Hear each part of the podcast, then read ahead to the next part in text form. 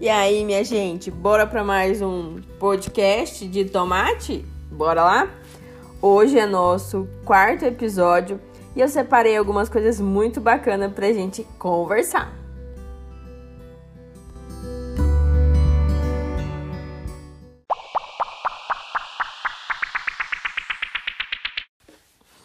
Gente, escuta essa. Tava estudando um webinar e aí a pessoa falou assim: se o tomate é uma fruta, o ketchup é um smoothie. Eu, oi? Vai estar tá valendo a piadinha dele, né? Mas tá com tomate tudo lindo. Mas eu separei hoje pra gente falar sobre hábitos. Quais são os seus hábitos? São hábitos bons ou são hábitos ruins? Os hábitos do tomate, ele é diversificado em duas formas. Primeiro, é, em relação ao seu crescimento. Então, ele tem um crescimento que a gente chama de indeterminado e um crescimento de determinado. Como assim, Índia? O próprio nome já fala, né? Se você prestar bem atenção no que ele está relacionado, você vai ver que, tipo, próxima vez que você passar perto de um tomateiro, você vai observar isso. Na axila de cada uma das folhas saem as brotações e elas vão constituir os novos ramos, com a mesma ordem da distribuição das folhas, por suas vezes que vão lançar novas brotações nas suas axilas.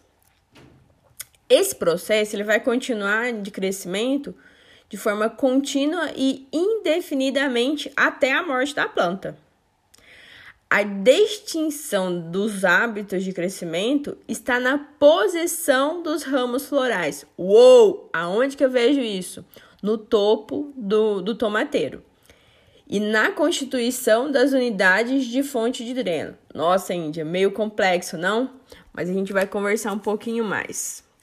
Quando você pensar, então, a próxima vez que você passar num tomateiro, eu quero que você observe a, o topo da planta. Se no alto dela tiver uma gema apical, você vai perceber que ela é uma planta de crescimento indeterminado. Se no topo da planta for uma inflorescência terminal, você vai lembrar que ela é de crescimento determinado. E aí, difícil ou fácil? A próxima vez que você passar no tomateiro, tira foto e me manda que a gente vai tirar essa dúvida e confirmar para você.